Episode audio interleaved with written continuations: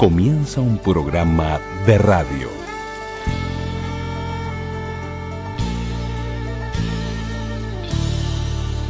Un programa de radio. Un programa de radio. Radioactividades. Radioactividades.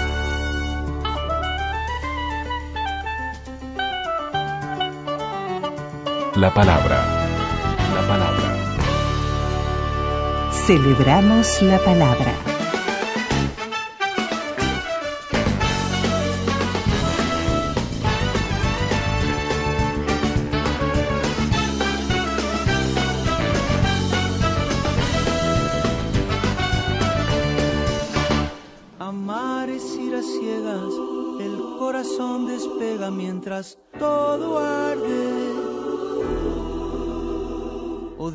Es mucho más sencillo, el odio es el lazarillo de los cobardes.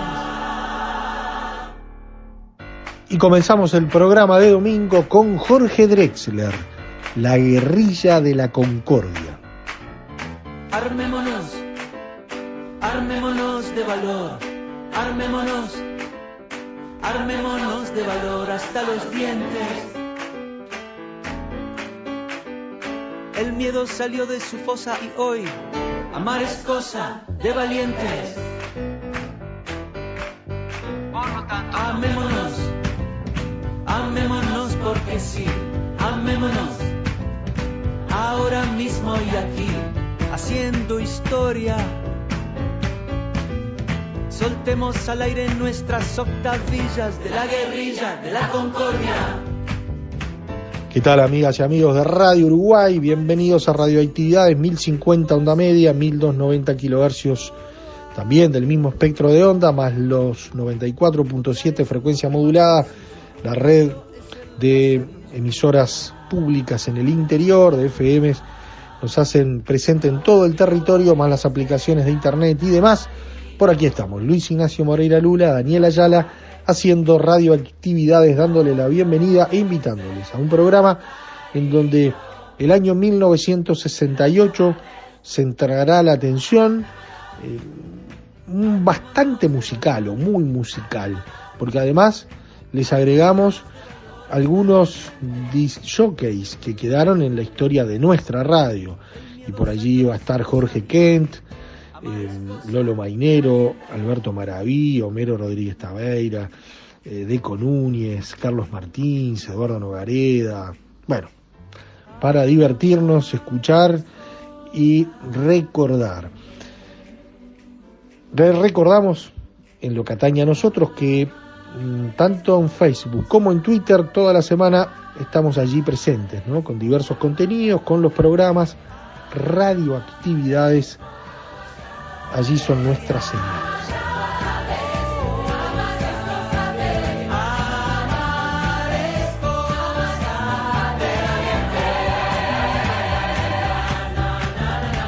Facebook, Radioactividades. Twitter, arroba reactividades.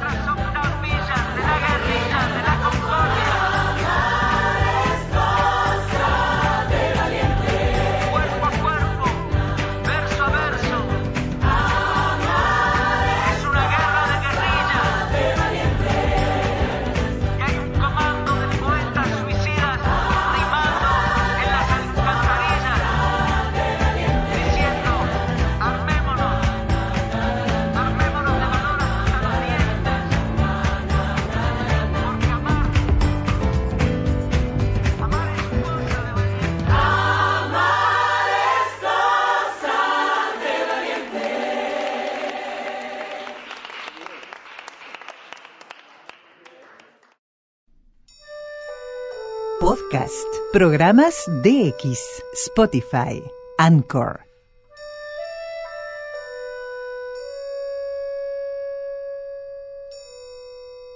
Aquí comienza, amigos, el programa de Raimundo Soto.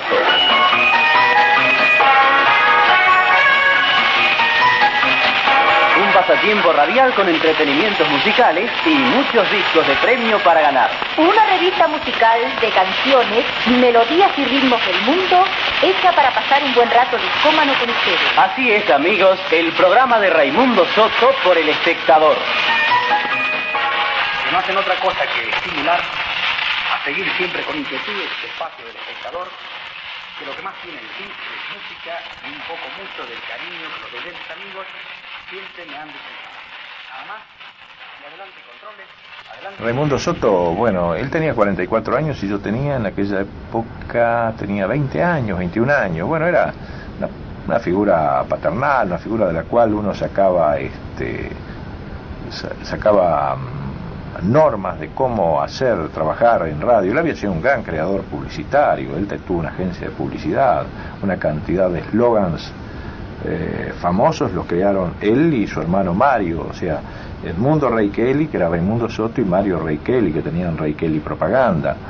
Eh, fue un gran publicista, un hombre con un gusto musical muy fino y, era una figura muy paternal para todos los que trabajamos en aquella época. Prácticamente, mira, y a decirte de verdad, eh, se hizo junto a él Rodríguez Tabeira, eh, Alberto Maraví, Rubén Casás mismo también, todos fuimos formados en los programas de musicales de aquella época de, de- de Radio Centenario y de Raimundo Soto. El Radio Club Musical presenta la revista de la hora 20.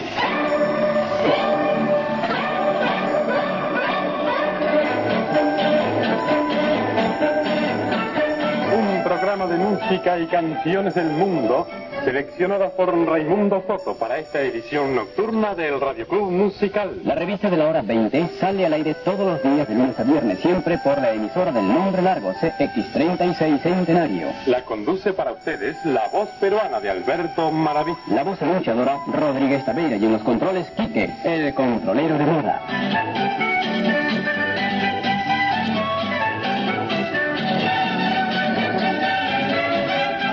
Son las 20 horas y 3 minutos en Centenario. Y como de costumbre, Châtelet, la boutique de París en Montevideo presenta las canciones de mayor suceso por su artista favorito esta noche con Nat King Cole. If it's wrong. Y amigos, esta noche se presenta el morenito que al cantar encanta y les dice, ¿quién, quién está triste ahora?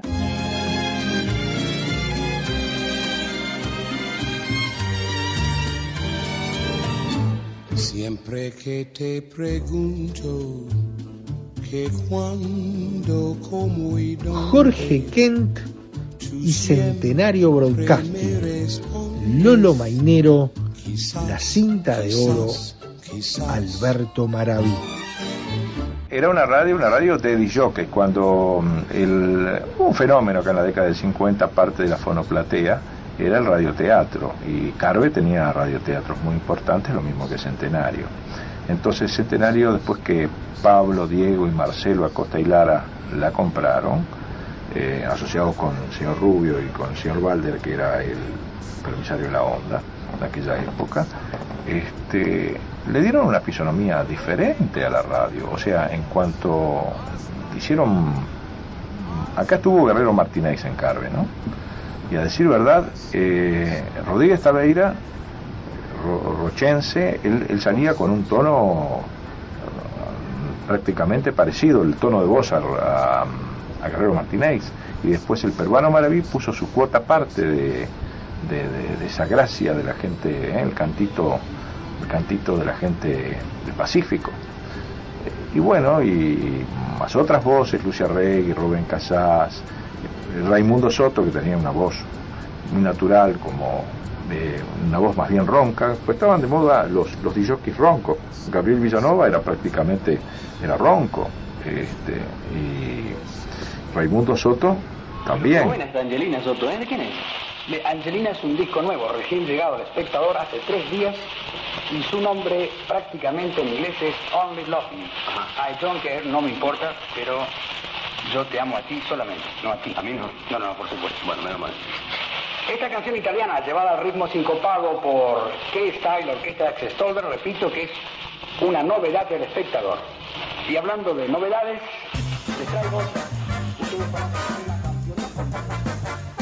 ustedes Marinai, donne guai, quando arriva l'equipaggio, vanno tutti all'arrembaggio di ragazze e cabaret e la ronda gira gira per poterli sorvegliare.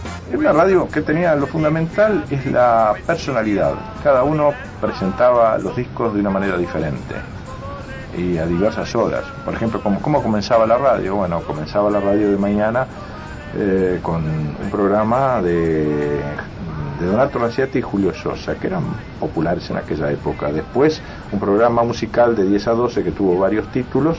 Después, al de 10 a 11, mejor dicho, a las 11 salía la primera edición de la cinta de oro, que iba a las 11, a las 18 y a, la- y a las 21 horas, creo.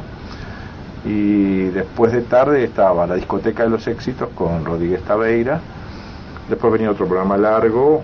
eh, después venía el Radio Club Musical, que ahí yo trabajaba con Raimundo Soto, de 20 a 21. Después la edición de la cinta de oro. Después venía ot- otro programa. También este Amílcar Greco tenía un programa. En fin. Y después de noche arrancaba Tabeira con caravana hasta la una de la mañana. Esa era un poco la, y después eh, Malmierca hacía de una a 5 o a 6 de la mañana, no me acuerdo, musicando por los cinco continentes. Ese era más o menos entonces el espectro de la radio. Una radio musical que tenía todos los hits, porque todos entraban por la cinta de oro. La cinta de oro era el programa promocional en el cual eh, se mm, hacían base los demás programas. ¿no? Yo, por ejemplo, en el programa mío de los sábados, que era Musical de Centenario, que estuvo el 14 años en el aire consecutivo con el mismo anunciador. ¿eh? Este, ¿Cuál era el anunciador? el anunciador, bueno, J.J. Atkinson, que ahora es, es Lever, Unilever. eh, bueno, entonces este, ese programa era, eh, era comercializado con esa firma, únicamente era exclusivo y tenía tres horas y media de música solamente con los avisos ¿no? de- cliente y, e iba de 16.30 a 20 horas. Y estuvo así 14 años, 14 o 15, no me acuerdo en este momento. Homero Rodríguez Tabeira en CX36, Centenario Broadcasting. En aquella época no había, no había medición, medición de audiencia. Ahora, Centenario Era- era- eran Carve, Petador y, y los Centenarios tenían una audiencia Por impresionante. eso, por eso te decía, ¿cómo, no cómo podés, pi- cómo podés pintar en tu recuerdo esa radio, no? Porque pero marcó, de, marcó pero de un una, mojón en la de una audiencia extraordinaria. Cualquier cosa que decíamos, ah, enseguida, enseguida tenía repercusión en mucha gente, porque estaban las radionovelas, ¿eh? los radioteatros, y estaban los programas de música. El- la programación de la radio era así. Había un discotecario y había un programador. Aparte de tres, cuatro, cinco locutores al aire. Eso es lo más lindo. Todo en. ¿Eh? Todo en vivo, casi todo en vivo. No, no, casi todo, no, todo en vivo. La- los grabadores de cinta funcionaban de repente para grabar algún radioteatro, alguna cosa. Pero entonces hacía la planilla de los discos que estaban de moda. Eso iba en un cajón a la, a la mesa de discos, al operador, y el, el locutor tenía la lista. Y había una visión de, de, de cine con, con una pareja, por ejemplo, Estrella y Duque eran los lo- los que hacían la- los comentarios de cine, y después iba un disco de moda. Eh, había un noticiero corto y un disco de moda. Eh, siempre mezclando música y que la gente quería escuchar. Música que estaba de Sí, moda. amigos, esta noche en la revista de la hora 20, Nat King Cole, el morenito que al cantar encanta, interpretó cuatro de sus más grandes éxitos. En esta triste hora, vamos, vamos a enamorarnos. Las arenas y el mar y solo una de esas cosas. Presentó Châtelet, la boutique de París en Montevideo.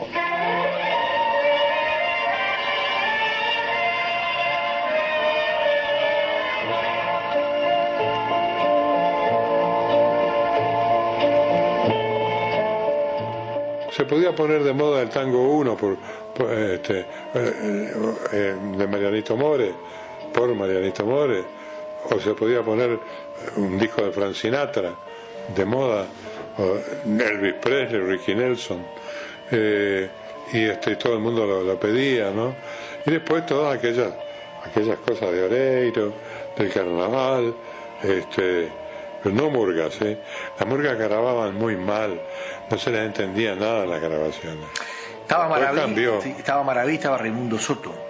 Sí, el peruano Maraví era fotógrafo y venía a cantar con la guitarra y Capo Casale, que era, murió estando yo en la radio, este, era uno de los directores, dijo, ¿cómo venía a salir al aire y que a la gente le gusta la voz rara?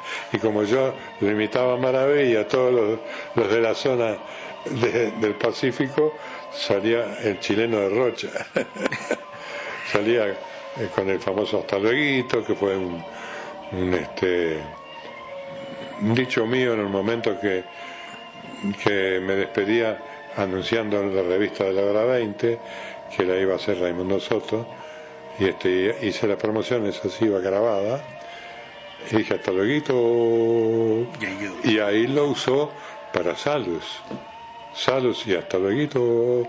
Y el operador levantó el, el, el eco y, y quedó como una marca esa de fábrica. Un vaso bien fresquito de citral que tiene limón y tiene salus. Hasta luego. Deco Núñez ganó su primer vinilo escuchando a Martínez. todo el fenómeno de CX8 de la década del 60. ¿no? Beatlemanía con Elias Turbich, el Club de las 5 con Reinal Alberto a las 5 de la tarde, Discodromo con Rubén Castillo, Constelación con Carlos Martins y Oscar de León, 6 y media a 7 de la tarde, media hora, y después por la noche, señoras y señores, con Carlos Martínez. Que eso fue absolutamente crucial para mí porque fue eh, el programa que me permitió, mediante un llamado telefónico, que era bastante nuevo el teléfono en mi casa, estoy hablando del año 67 creo, una pregunta, un entretenimiento, que hoy abundan tanto, pero mira con quién. Él lanzó al aire una música, anunció que iba a largar una música que era el segundo disco de un grupo que la audiencia conocía, pero que lo estaba estrenando. La audiencia conocía al grupo. Y si había alguien que lo conociera que llamara, y el primero se lo llevaba de regalo. Y bueno, sonó un poquito y yo me di cuenta enseguida que eran los Moody Blues, el segundo disco de los Moody Blues, que estaba conociendo en ese momento. Llamé, conseguí línea y me lo gané. Y fue así que eh, fui a buscar el disco y entré por primera vez en la radio y, y fue mágico.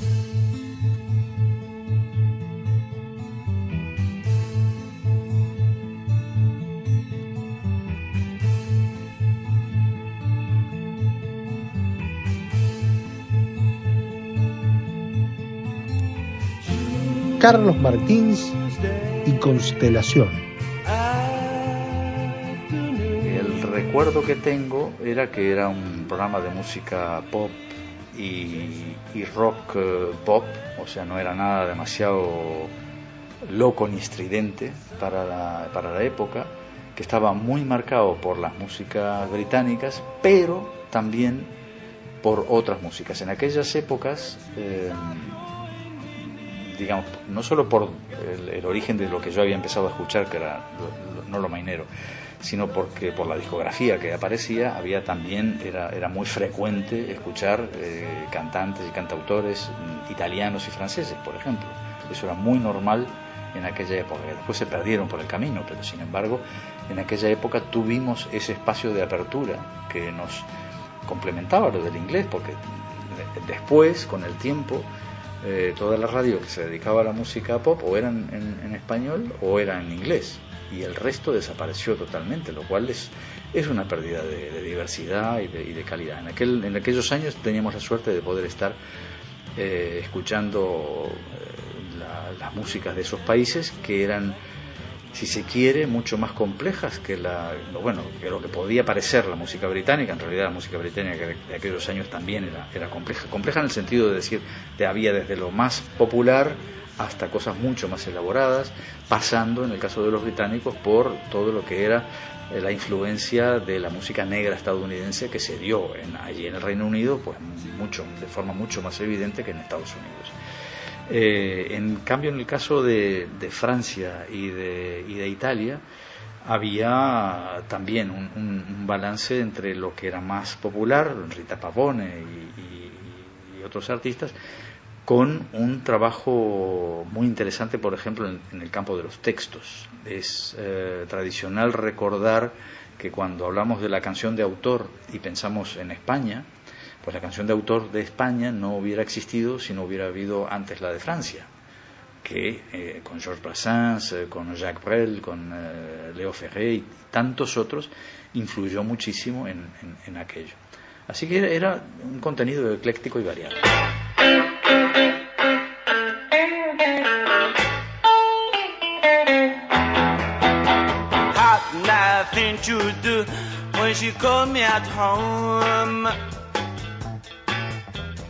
And after say hello, ask me to want you at home.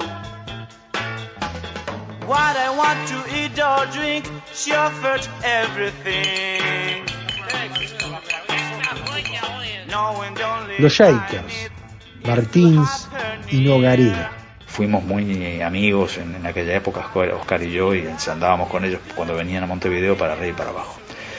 Eh, en el caso de Constelación de la nueva 8, eh, el, recuerdo que Oscar descubrió, por ejemplo, a, El Quinto y a sus primeras andanzas, y, andaba entusiasmadísimo con ello. Este, a mí también me, me, atraía, pero, pero, pero un poco menos. Yo estaba con los Shakers.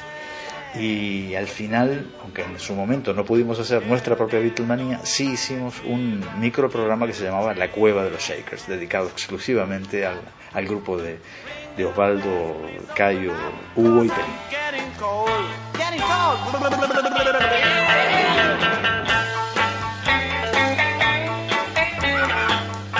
¿Cómo Eduardo fue caminando a la radio y conquistando su propio espacio, ¿no? Y generando su, propuesta, su primera propuesta radial propia. Bueno, las primeras propuestas fueron ahí. Bueno, primero Sarandí Amando, ese es un, programa que, fue heredado por mí, que ya venía de, antes, pero prácticamente yo creo que lo hice mío. Ahí eh, creo que desarrollé una impronta personal en ese programa y lo hice mismo. ¿Y que salía en la noche? No, por la, eh, era sábados y domingos por la mañana, de 10 a 12. ¿Y se matizaba con música? Claro, música, charla, una charlita, entrevistas. Ahí me acuerdo que hice una entrevista un día a, los Shakers, recién nacidos, digamos, los Shakers. Eh, eh, yo ahí trataba mm, de hacer mucho humor, o por lo menos de eh, manejar todo de manera, siempre eh, siguiendo un poco la, la, directiva de, Castillo, ¿no? Todo desestructurado y, suelto. Sí, el estilo de la nueva 8. Claro. Y me acuerdo que a los shakers les hice una entrevista preguntándole cosas muy raras y si le gustaban las morcillas o yo cosas por el estilo, ¿no? Que, que digamos que era impensado, era, claro, era impensado, era muy, muy, muy eh, innovador, si se quiere, ¿no? muy transgresor, por decirlo de alguna manera, en una radio muy acartonada en aquel entonces.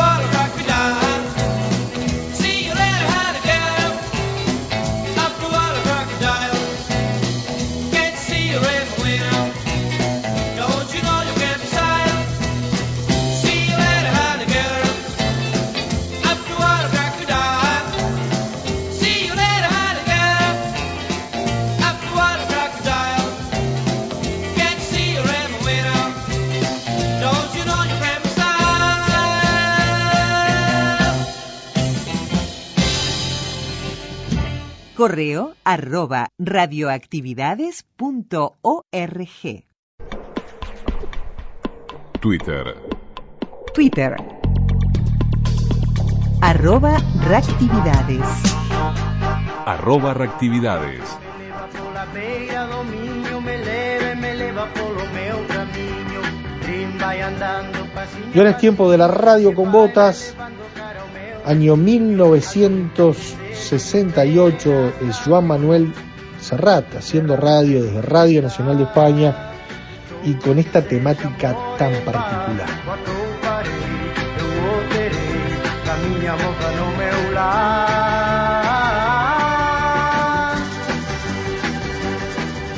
Quizá en el vagón bar, tomándose una copita, viajasen de Stranquis de París a Madrid algunas de las ideas del mayo francés. Es bien sabido que las ideas se pegan más que el sarampión. Seguramente esa sería la razón por la que la Facultad de Económicas de Madrid fue cerrada y 7.000 alumnos perdieron la matrícula.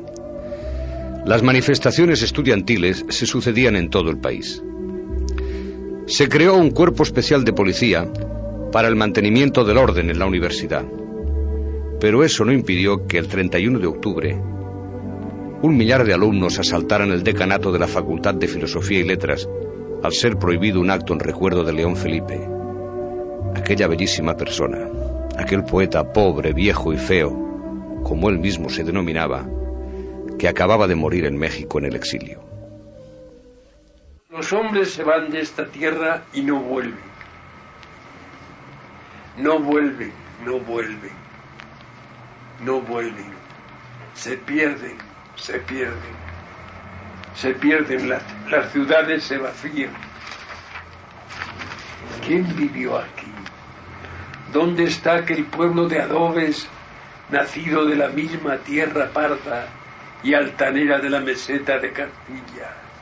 Aquel pueblo con su campanario y su cigüeña, con sus palomares y sus palomas blancas, con su pequeño río, con sus álamos, su higuera, ¿dónde está?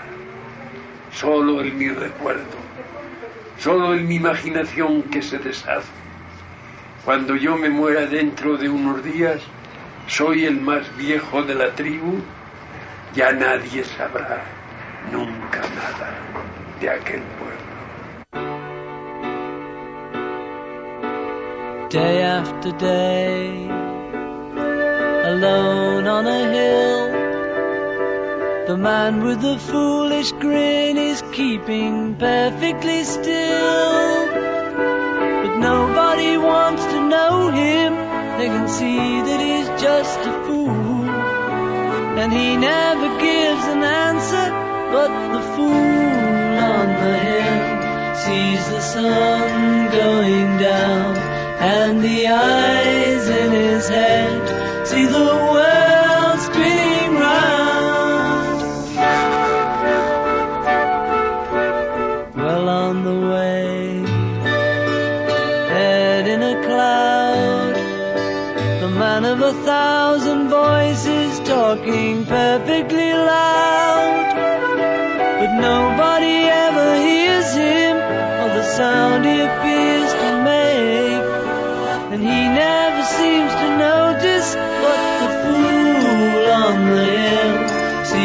sun going down. And the eyes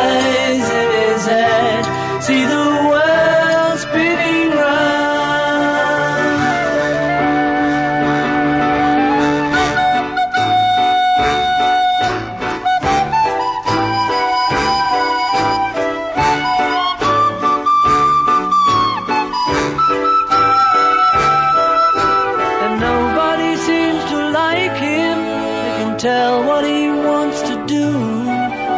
And he never shows his feelings, but the fool on the hill sees the sun going down.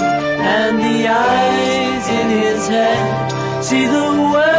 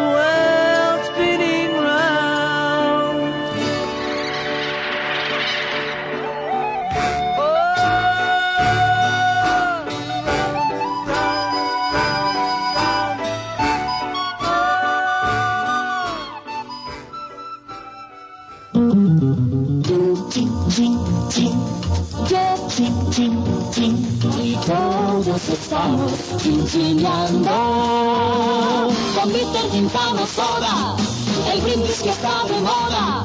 Con Bitter Quintano Soda, el brindis de la amistad. Tenga usted dos cosas en la cabeza. Una es la boina y la otra la marca de su cerveza. Cerveza Oro, cerveza norte de la cervecera del norte. Amigo, qué cerveza. Licor 43 tiene gusto, tiene clase. Dele, sabor 43. Dele, dele, sabor 43. Dele, dele, sabor 43. 101, 102, 103. No sigas ese. Pasará por todo. Hasta llegar a 103, Bobadilla 103. Está como nunca, está como nunca, está como nunca. Fundador.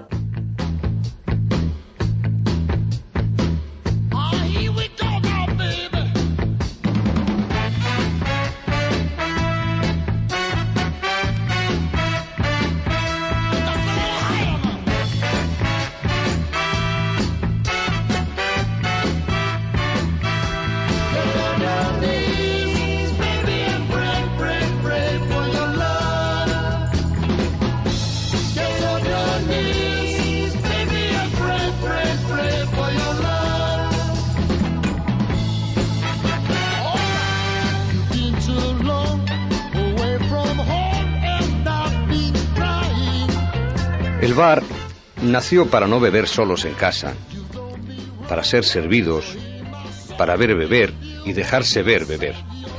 En fin, para dejarse que sigue siendo el mejor sistema de encontrar algo. Faltaba completar lo alto de la torre. Servir otro tipo de cócteles. Y así nació el disc jockey, que como su nombre indica, montaba discos, ladrillo a ladrillo, hasta rematar con una bóveda sonora la arquitectura de la noche, y todo por dos duros. Por dos duros se les exigía conocimientos de arquitectura, alquimia de barman y diplomas de ingeniería. Ese no es solo un tipo con gafas que pincha discos en el interior de una pecera, sino es un trazador de puentes, experto en unir canciones antípodas por el rabo de un mismo tema, un mismo eco o una misma emoción.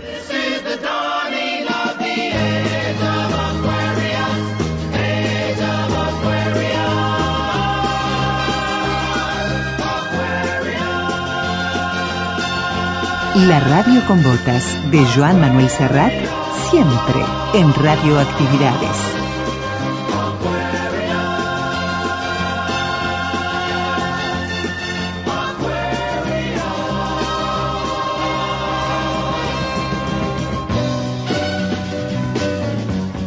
El mejor jockey es el que invierte las peceras. Tú crees verle atrapado entre cuatro paredes de vidrio y es él quien te mira a ti desde afuera. El que contempla sonriente tus despeinados aretazos, tus ojos de besugo feliz flotando entre dos corrientes de agua y bajo el agua.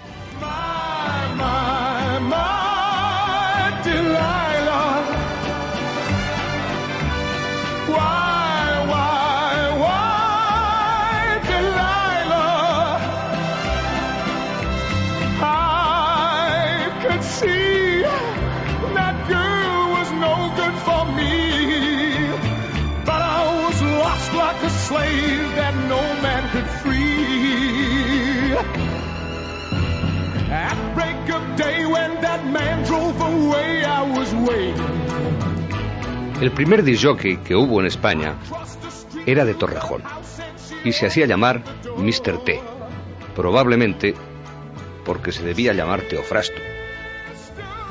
Había empezado como empezarían todos, pinchando discos en una fiesta. Al principio se reían de él, siempre con las manos ocupadas, mientras ellos levantaban todas las chicas, pero eran ellas las que volvían al día siguiente a su club para dejarse levantar, para que las hiciera subir y luego flotar en los lentos y luego volver a subir agitándose como medusas hasta las tantas.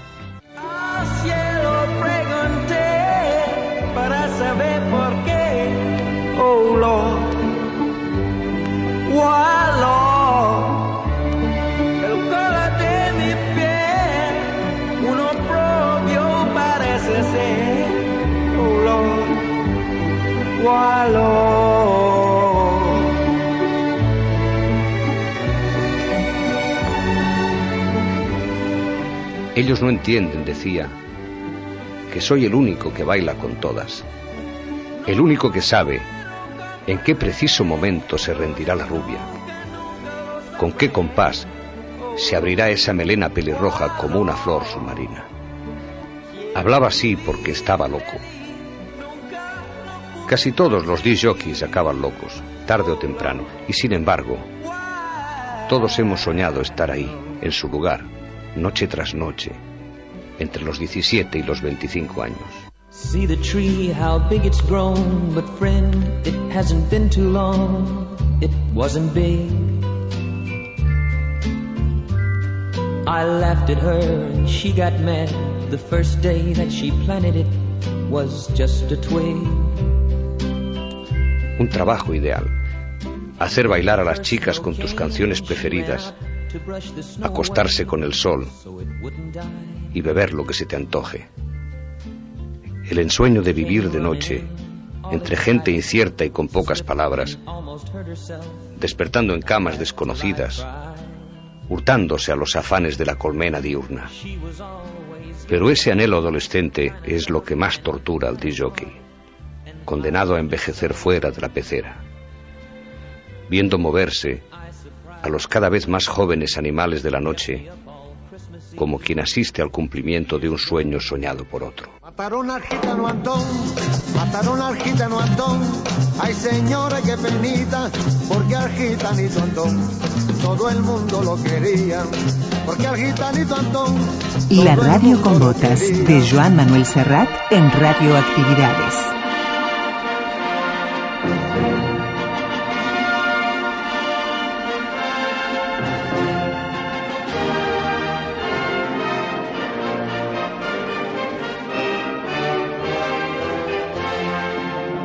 La antesala de México 68 fue amarga y angustiosa para los organizadores.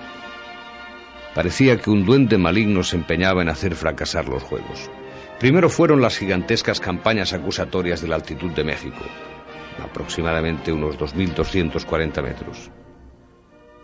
Altitud considerada perjudicial para las marcas y nociva para la salud mínima de los deportistas. Después vino la invasión rusa a Checoslovaquia y la amenaza de muchas naciones de no participar en la Olimpiada. Y más tarde, el boicot de los negros norteamericanos que al final participaron y vencieron. Más tarde, en el mismo México preolímpico, se sucedieron revueltas estudiantiles, manifestaciones destinadas a protestar ante el gobierno por el gasto desmesurado que suponía organizar una Olimpiada cuando la mitad del pueblo mexicano se moría de hambre. Pocos días antes del inicio de los Juegos, en la Plaza de las Tres Culturas en Tlatelolco, tuvo lugar una matanza. Las tropas del ejército abrieron fuego contra una manifestación estudiantil. El balance fue de 32 estudiantes muertos, aunque se acusó al ejército de incinerar cadáveres o de arrojarlos al mar para ocultar la masacre. No debió, pues, resultarle fácil a quien correspondiera decir aquellas palabras tan bonitas que preceden a toda inauguración de unos Juegos Olímpicos.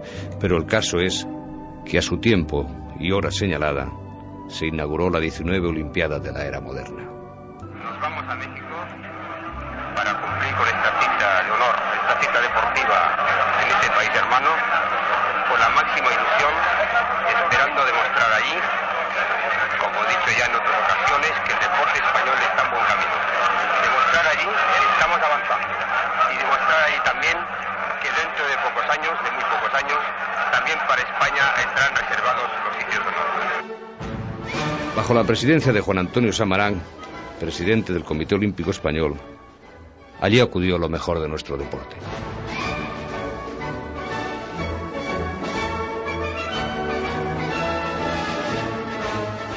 Aquella fue la Olimpiada del color. El color que pusieron los mexicanos en las calles y en las gradas del estadio. Y el color de los atletas de color, que se llevaron un buen número de medallas. Jim Haynes, en 100 metros lisos, sobrepasó por segunda vez la barrera de los 10 segundos, igualando su propio récord mundial. Otra sorpresa la dio Dick Fosbury, con su original salto de altura de espaldas, al franquear 2 metros 24 del listón. Pero el máximo triunfador del atletismo, y quizá de toda la Olimpiada, fue el saltador de longitud Bob Beamon con sus 8.90, que todavía hoy siguen en vigor como récord mundial. La representación española no consiguió ninguna medalla en aquella Olimpiada. No, no, ninguna, ninguna. Ni oro, ni plata, ni bronce, nada, nada. Pero algunas individualidades brillaron a gran altura. Por ejemplo, Iñaki Sola, que por algunos minutos fue primero en pértiga con un salto de 5.20, aunque al final terminó octavo.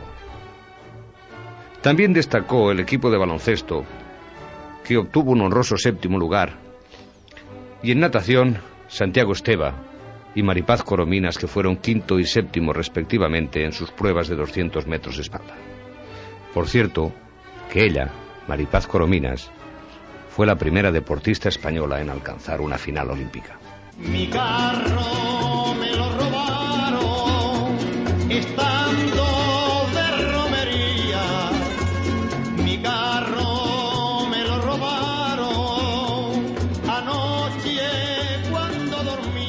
Hay gente de más de 80 años que te jura que estuvo en la guerra de Cuba de 1898 y que al volver conocieron a Sarita Montiel y a Manolete. Pues bien, con la bombona de butano viene a ocurrir algo parecido. Yo he leído en una voluminosa novela de la posguerra que al retratar el frío que había en una casa, el autor le hacía decir al protagonista, sería por 1942 o así, que no tenían dinero ni para comprar una bombona de butano. Vaya por Dios. Fue a principios de los 60 cuando empezaron a venderse en Madrid y en Barcelona las primeras bombonas de butano. Y debe decirse que al principio se la miraba con recelo. Pero la señora bombona, con ese color tan típico que ya se llama color butano, y con su no muy airoso cuerpo, terminó por triunfar. Los constructores de viviendas se ahorraban las costosas instalaciones de acometidas, baterías de contadores y montantes, y dejaban las cocinas preparadas para que funcionasen con gas butano. Los calentadores se acostumbraban a dejar para las compañías eléctricas y la calefacción se repartía entre el butano o la electricidad. Qué suerte que tenemos butano en nuestro hogar. Cuánta agua calentita nos hace disfrutar. Butano, butano, qué gran comodidad. Butano es ahorro, butano es bienestar. Ahora sí que me gusta la ducha.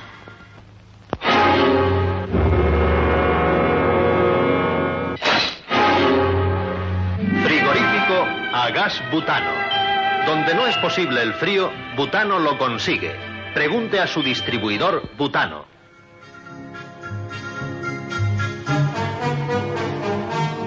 La bombona de gas butano no necesita que le hagan propaganda.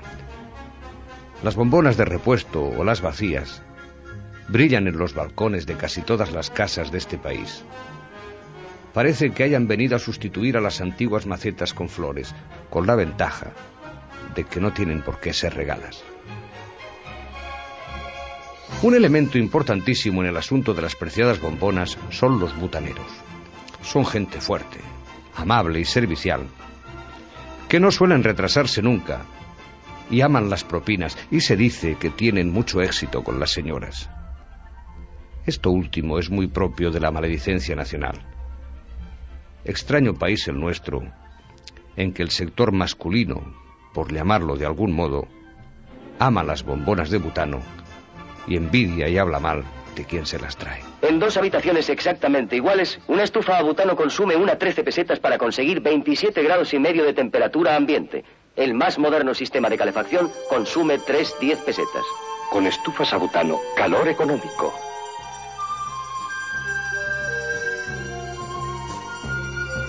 Correo arroba radioactividades.org.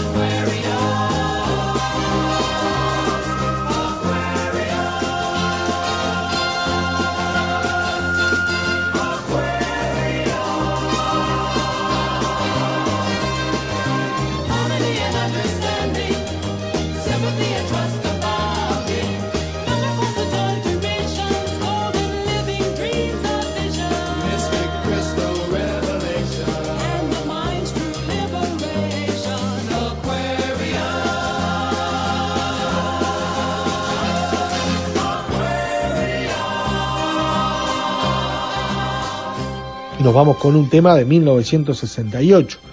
Hoy anduvimos por ese año, también un poquito ayer. Escuchamos la quinta dimensión, Acuario. Deja que entre el sol.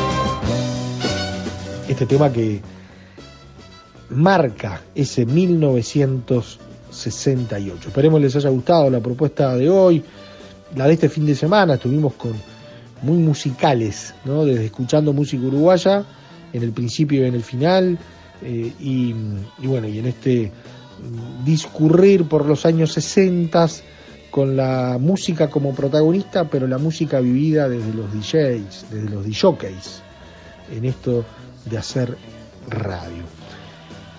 El deseo de que pasen una muy buena semana, el reencuentro sábado, domingo a las 12 por las radios públicas.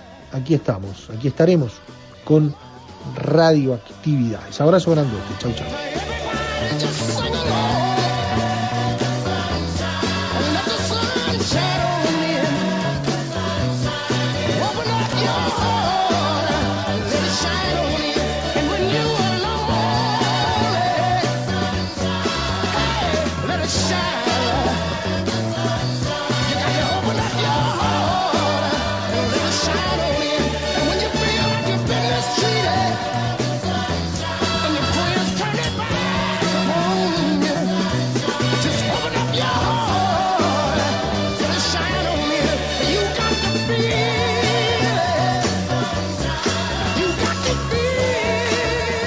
Daniel Ayala.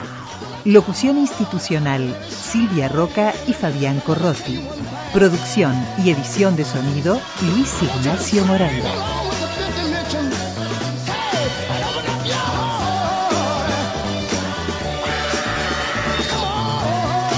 Celebramos la palabra.